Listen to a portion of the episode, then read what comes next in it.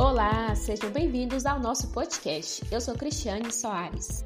Eu sou a Jaqueline Carvalho. E eu sou Melissa Paula.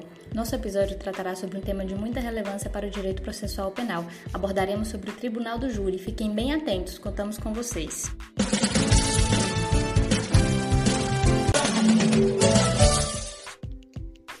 O nosso episódio de hoje é sobre o Tribunal do Júri. Quem gosta de história, fique bem atento, porque vamos falar sobre a história desse instituto. Inicialmente, cabe mencionar que o seu surgimento se dá na Palestina, na Grécia, Roma Antiga e também na Inglaterra. No entanto, temos uma imprecisão doutrinária que não se sabe ao certo onde surgiu. O fato certo é que a propagação do instituto é uma visão moderna instituída na Carta Magna de 1215 e tinha como regra que ninguém poderá ser detido, preso, despojado de seus bens, costumes e liberdades, senão em virtude de julgamento de seus pares segundo as leis do país. Dito isto, vocês sabem como o Tribunal do Júri se desenvolveu no Brasil?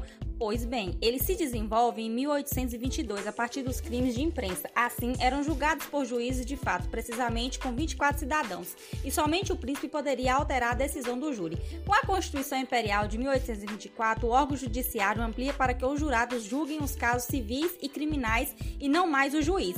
A partir com a proclamação da República, com ênfase no direito e nas garantias individuais, através de um decreto, cria o Instituto do Júri Federal. Posteriormente, na Constituição de 34, o júri fica fora das garantias individuais e em 37 é retirado da Constituição. Por conseguinte, vem o decreto de número 167 de 38, prevendo o júri, mas sem soberania. Após, na Constituição de 46, resguarda novamente os direitos e garantias individuais com soberania dos vereditos e, por meio da Carta de 67, mantém-se a previsão do Instituto. Dando prosseguimento com a emenda constitucional 1969, instaurou a permanência da previsão do júri, em que seria competente para julgar os crimes dolosos contra a vida. Ocorre que, na Constituição Federal de 1988, tornou-se a cláusula pétrea de direitos e garantias. A partir da previsão elencada no artigo 5 inciso 38 da Constituição, foi incorporado no CPP. Deste modo, o Instituto do Tribunal do Júri é um direito e uma garantia individual, e tem previsão também como uma garantia ao devido processo legal, sendo julgado pelo juiz natural os acusados dos crimes dolosos contra a vida. Os princípios eles estão elencados no supracitado artigo, sendo eles a plenitude de defesa, sigilo das votações, soberania dos vereditos e, por fim, competência para julgar as causas dolosas. Ficaram atentos? Espero que tenham gostado da história. Vamos conhecer agora os princípios? O princípio da plenitude da defesa trata do exercício maior da defesa. Uma de suas características é assegurar maior eficácia no número de recursos. Comporta o pleno exercício da defesa técnica. Aqui, o advogado pode trazer argumentações que serão permitidas, bem como no exercício da autodefesa, em que permite ao réu apresentar sua tese. Já o segundo princípio é o sigilo das votações. Ele é um princípio formador desse instituto, momento em que os jurados respondem os quesitos, julgando de acordo a sua convicção, e por meio deste princípio proíbe a apuração de veredicto unânime. O terceiro princípio é a soberania dos vereditos. Ele consiste na impossibilidade de modificar a decisão dos jurados pelo mérito. O veredito ele só poderá ser decidido pelos jurados. Uma observação importante é que este princípio não é absoluto e comporta duas exceções. A primeira está prevista na absolução sumária, elencada no, no artigo 415 do CPP. É aquela que exclui o princípio da soberania dos vereditos porque o juiz de direito é que irá decidir o mérito e retirar dos jurados a apreciação do cargo. A segunda exceção é a revisão criminal, prevista no artigo 621 do CPP. O órgão que realiza essa revisão são os tribunais. Sendo assim, quando os desembargadores julgam, eles podem absorver o réu. Mesmo que os jurados tenham condenado, essas hipóteses estão previstas na norma, observando o respeito à plenitude da defesa. Atenção, cabe destacar que este princípio não é absoluto e sim relativo, pois não pode ferir o princípio da busca da verdade real. Por fim, o princípio da competência para julgar os crimes dolosos contra a vida. Essa competência técnica é determinada pela Constituição, em que serão julgados os crimes de homicídio simples, privilegiado, qualificado, induzimento e instigação a suicídio, infanticídio e aborto, sejam eles tentados ou consumados pelo Tribunal do Júri. A competência pela natureza da infração será regulada pelas leis de organização judiciária, salvo a competência privativa do tribunal. Em função da força atrativa, o júri também julgará os crimes conexos, conforme o artigo 78, inciso 1 da Constituição Federal, o que amplia sua competência. Continue bem atentos. Chegou a hora, vamos iniciar o tema do procedimento do júri. Trata-se do rito de natureza especial. Ele é bifásico, isto é, com duas fases. A primeira fase é a instrução preliminar. Ela não se confunde com a investigação preliminar, que é uma fase pré-processual, pois possui por finalidade verificar a admissibilidade da acusação, se é admissível ou não, se possui os elementos mínimos para a sequência do processo. Já na segunda fase ocorre o julgamento em plenário. Ele inicia-se com a confirmação da decisão de pronúncia e vai até decisão do plenário do Tribunal do Júri. Chamando atenção aqui novamente porque o objetivo desta fase é julgar o mérito da causa. Dito isso, trataremos sobre os atos da instrução preliminar. Se assemelham ao rito do procedimento como ordinário, mas apresentam algumas especificações. Inicialmente, após o inquérito policial com indícios de autoria e materialidade, caberá ao Ministério Público oferecer a denúncia. Caso este não ofereça, a vítima ou seu representante poderá oferecer queixa subsidiária. O juiz então poderá receber ou rejeitar. Se receber, determinará a citação do réu para responder à acusação por meio de defesa escrita, no prazo de 10 dias, conforme o artigo 406 do CPP. É importante ressaltar que é uma defesa obrigatória. Se não apresentada, o juiz nomeará defensor dativo para que o réu não fique indefeso. A apresentada defesa abrirá então vistas ao MP, somente nos casos de opção de preliminar juntada de documentos para que se manifeste no prazo de cinco dias, como prevê o artigo 409 do CPP. Em seguida, o juiz designará audiência de instrução para de testemunhas, produção de provas postuladas pelas partes, ou se ofendido, se possível. Em seguida, as testemunhas de acusação e defesa. Nessa ordem, se requisitado houve esse esclarecimento de peritos, poderá haver eventuais acreações e reconhecimento de pessoas e coisas. E finaliza a audiência com o interrogatório do réu. Ao finalizar a audiência de instrução, poderá ocorrer o Instituto da Mutácio De acordo com o artigo 304 do CPP. Assim sendo, segue a instrução com os debates orais. Primeiro, a acusação, que tem 20 minutos, prorrogáveis por mais 10. Em seguida, a defesa, que terá o mesmo tempo para se manifestar. Se a acusação tiver assistente, essa poderá se manifestar após o MP, antes da defesa, por 10 minutos. Manifestando-se, a defesa poderá crescer em seu tempo de fala o mesmo tempo gasto pelo assistente de acusação, como prevê o artigo 411 do CPP. Cabe mencionar que os debates orais podem ser convertidos em memoriais escritos, conforme a complexidade da causa. Após os debates orais ou memoriais escritos, o juiz proferirá sua decisão conforme artigo 411, parágrafo 9 do CPP. Ele não decide quanto à condenação ou absolvição. Sua decisão pode ser de pronúncia, impronúncia, absolvição sumária ou desclassificação. Sabendo que o juiz pode optar por uma das classificações de decisão, vamos iniciar falando da decisão de pronúncia. Conhece esse tipo de decisão? A decisão de pronúncia é a decisão interlocutora mista prevista no artigo 403 do CPP. Nela, o juiz admite a imputação da acusação e encaminha para o julgamento do tribunal do júri. Preste muita atenção. Essa decisão não é terminativa, visto que encerra uma fase do processo e inicia a fase seguinte, que é o julgamento em plenário. O juiz deve verificar a presença de dois pressupostos. O primeiro é a prova da materialidade, que refere-se à existência do crime, prova certa de que o crime ocorreu, via de regra por laudos periciais. E o segundo são indícios suficientes de autoria. Trata-se de elementos indiretos que, por meio de raciocínio lógico, auxiliam na formação do convencimento do juiz. Esses indícios devem ser suficientes para indicar que o acusado cometeu o delito, buscando garantir o devido processo legal. Verificados esses pressupostos, o juiz proferirá a decisão de pronúncia. Artigo 413, parágrafo 1 do CPP, determina quanto à fundamentação da decisão de pronúncia, que deve, inclusive, especificar as qualificadoras e causas de aumento da pena. A pronúncia deve obedecer a alguns requisitos formais, pois se trata de uma decisão interlocutória mista, porém com estrutura formal de sentença, com relatório, fundamentação e dispositivo. A fundamentação não pode contaminar os jurados, deve se limitar na existência do delito e nos indícios de autoria. A linguagem do juiz deve ser sóbria, comedida, cautelosa, sem colocações incisivas ou excessos de adjetivos. Caso contrário, a decisão de pronúncia estará sujeita a nulidade. Cabe ressaltar que a linguagem comedida também vale para os acordos em caso de recurso, para não influenciar os jurados. É indispensável que o juiz classifique o dispositivo que o acusado será julgado pelo júri e todas as circunstâncias que compõem o tipo penal, qualificador e causa de aumento de pena. O concurso de crimes e o concurso de pessoas não adentram na decisão de pronúncia, pois só influencia na fixação da pena. Assim, o juiz não pode adentrar nas matérias referentes à aplicação da pena, as circunstâncias agravantes e atenuantes, chamadas de causas genéricas. Sob o princípio do indubio pro societae, este diz que, em caso de dúvida, na fase de pronúncia, o juiz decidirá em favor da sociedade, levando o réu ao plenário do júri para julgamento. Mas cabe destacar que existem controvérsias quanto a isso na doutrina, posto que a dúvida deve ser razoável, filtrando o que será avaliado pelos jurados, respeitando o devido processo legal, levando ao júri somente a questão que seja realmente controversa e duvidosa. No caso de crimes conexos, a regra é que os crimes conexos aos crimes dolosos contra a vida, se este for pronunciado ao júri, o crime conexo seguirá. Contudo, os crimes conexos não serão objetos da pronúncia. Caberá aos jurados analisar a materialidade e autoria dos crimes conexos para a condenação. Ressalta-se que os crimes conexos não poderão ser objeto de decisão condenatória ou absolutória nessa fase. Se houver pronúncia do crime doloso, o conexo seguirá com ele em caso de impronúncia, absolvição sumária, desclassificação, o crime conexo será redistribuído ao juiz competente.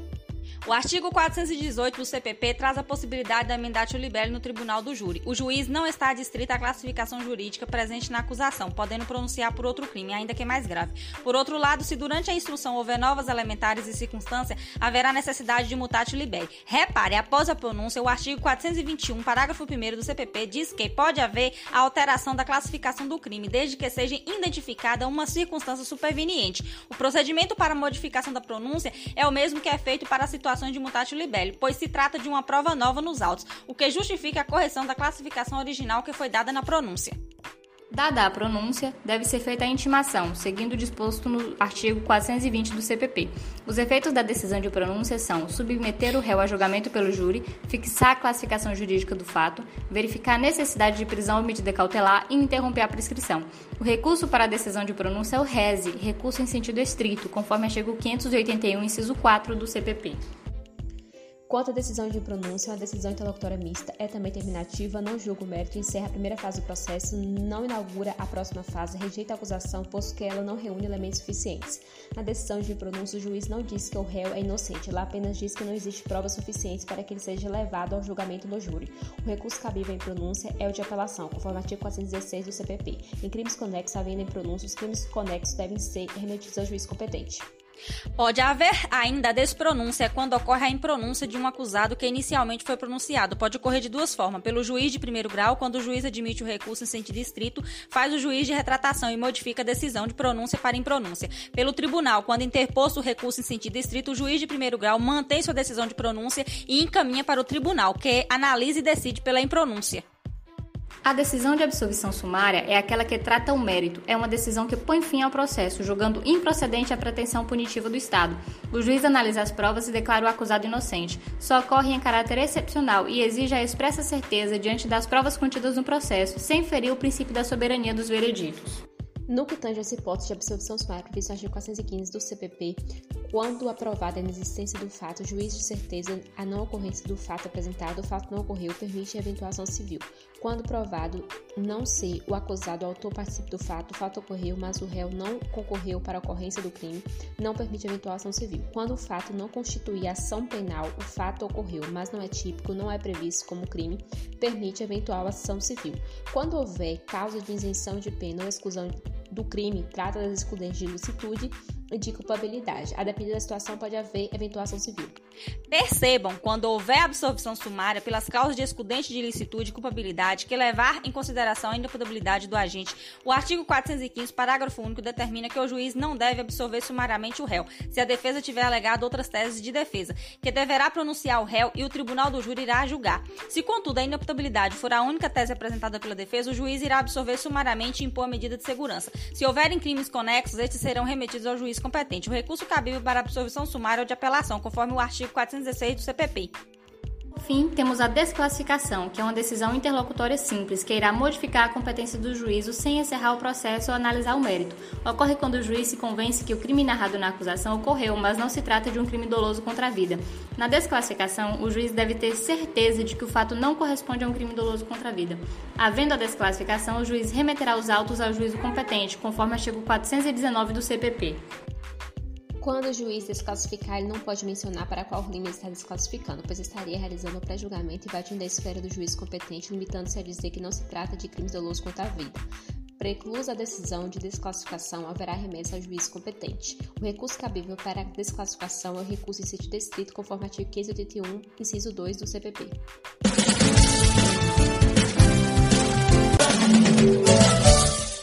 Aproveitando que vocês estão atentos, vamos dar continuidade com a segunda fase do rito do Tribunal do Júri. Ela se inicia somente após a decisão de pronúncia. Inicia-se com a preclusão da decisão de pronúncia quando não é mais possível o recurso reze, ou este já foi apreciado definitivamente. Os autos são encaminhados ao juiz presidente do Tribunal do Júri. Quando houver mais de um acusado, pode ocorrer de um processo prosseguir de modo diferente para cada um. Atenção, a preclusão da pronúncia é pressuposto essencial para o início da segunda fase do rito do júri. Iniciada a segunda fase, o juiz intimará as partes para que apresentem o rol de testemunhas, no máximo de cinco para cada parte, no prazo de cinco dias. Em seguida, o juiz decidirá quanto às provas que serão produzidas antes ou durante o plenário do júri, ordenará diligências necessárias buscando ordenar o feito e evitar uma possível nulidade futura. E, por fim, elaborará o relatório do processo, que é um resumo de tudo que ocorreu no feito, que será entregue a cada um dos jurados do Conselho de Sentença. E o desaforamento, vocês conhecem? Está previsto no artigo 427 do CPP é uma decisão judicial que irá alterar a competência, alterando o foro de julgamento para a comarca mais próxima. A decisão de desaforamento será analisada sempre pela instância superior. O pedido para desaforamento pode ser feito pelo juiz ou pelas partes. O júri não pode ser realizado no local onde ocorreu o crime quando houver risco para julgamento alterando a competência, seja por interesse da ordem pública, dúvida quanto à imparcialidade do juiz, dúvida quanto à segurança do réu ou se o julgamento não se realizar no período de seis meses a partir do trânsito julgado da decisão de pronúncia e não tenha sido provocado o atraso caso pela defesa. Via de regra, o desaforamento só pode ocorrer após a preclusão da decisão de pronúncia, não sendo admitido quando houver pendência de recurso ou houver efetivado o julgamento. Ocorrerá por iniciativa das partes ou pelo juiz. Se, pa se pelas partes, o juiz prestará informações, observando a conveniência e a veracidade do pedido. Se pelo juiz, não haverá necessidade de informações. Se o desaforamento for proposto pelo juiz ou pelo MP, deve ser ouvida a defesa, conforme a súmula 712 do STF, para garantir o contraditório e a ampla defesa. Deferido o desaforamento, o processo será encaminhado para a comarca mais próxima, conforme artigo 427 do CPP. Se for eleita comarca vizinha e nesta ocorrerem as mesmas situações que a comarca anterior, pode haver novo desaforamento. O desaforamento deve ser encaminhado para uma comarca da mesma região onde não existam os motivos que ensejaram o desaforamento. Uma vez realizado o desaforamento, não será admitido o reaforamento, que é a volta do processo para a comarca anterior, ainda que os motivos que ensejaram ele não existam mais. Inicia as providências para julgamento. Regularizado o feito, o juiz-presidente providenciará os preparativos para a sessão. Inicia o, o, alistamento dos jurados. O juiz elaborará a lista geral de jurados por meio do alistamento anual. Todo ano elaborada uma lista que deve ser publicada até dia 10 de outubro de cada ano, alterada até no máximo 10 de novembro de, do mesmo ano, sendo passivo de reclamação ou res. O número de jurados na lista geral irá variar de 80 a 1.500 pessoas que servirão aos júris do ano seguinte. Essa quantidade depende da população de cada comarca e pode ser ampliada nas cidades que necessitar podendo haver ainda uma lista de suplentes. A lista deve ser publicada todo ano devidamente publicada. Nesta mesma linha, segue-se com a organização da pauta. Os nomes dos jurados constantes na lista geral serão colocados em cartões que serão depositados em uma urna geral, para que sempre ocorra o sorteio quando houver uma sessão de julgamento. Para a organização da pauta, pressupõe-se que já houve o alistamento dos jurados na lista geral. Ordem de preferência dos réus será aqueles que estiveram com réu preso, dentre os presos, aqueles que estiveram presos por mais tempo. Se em igualdade de condições, preferenciará aqueles que foram pronunciados há mais tempo. Essa regra de preferência não é absoluta seguirá caso não haja motivo relevante. Caso exista assistente de acusação, ele deve se habilitar no máximo cinco dias antes da sessão plenária. O juiz verificará se o processo está em conformidade com o procedimento previsto em lei. Feita a verificação, intimará as partes, a vítima, se possível, testemunhas e peritos, caso tenha sido solicitado. Feita a organização da pauta, passa para a fase de convocação dos jurados. Para servir na sessão, serão sorteados 25 jurados, conforme artigo 433 do CPP, que serão intimados via correio ou outro meio idôneo. Deste segmento dá-se início à função dos jurados. O serviço do júri é obrigatório e é considerado serviço público relevante, devendo ser cidadão maior de 18 anos e possuir notória idoneidade, conforme artigo 436 do CPP.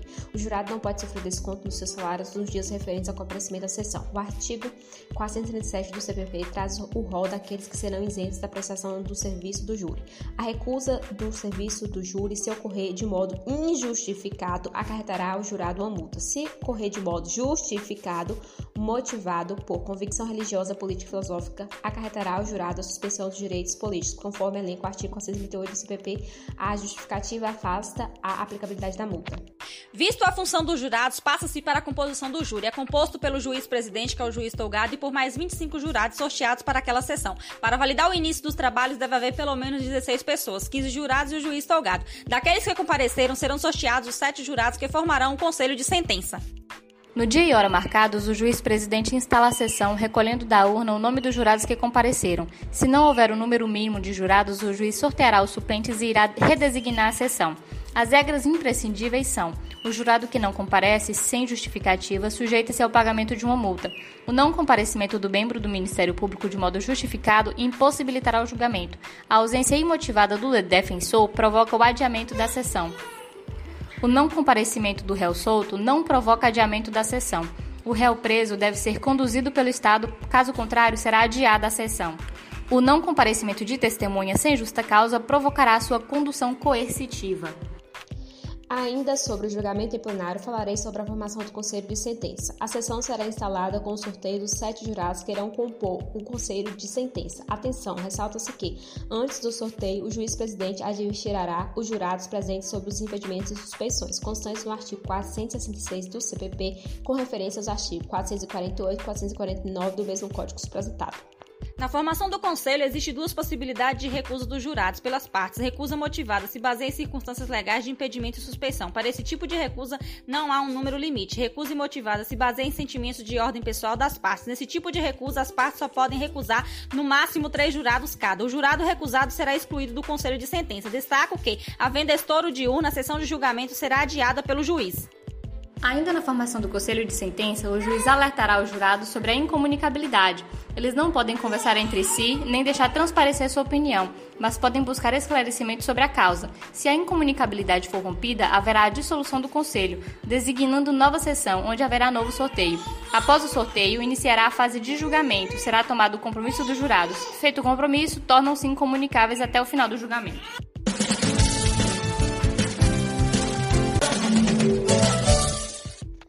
Bom, pessoal, hoje nós ficamos por aqui. Agradecemos a atenção de todos e esperamos que vocês tenham gostado. Quem gostou, não deixe de curtir e compartilhar. Até a próxima!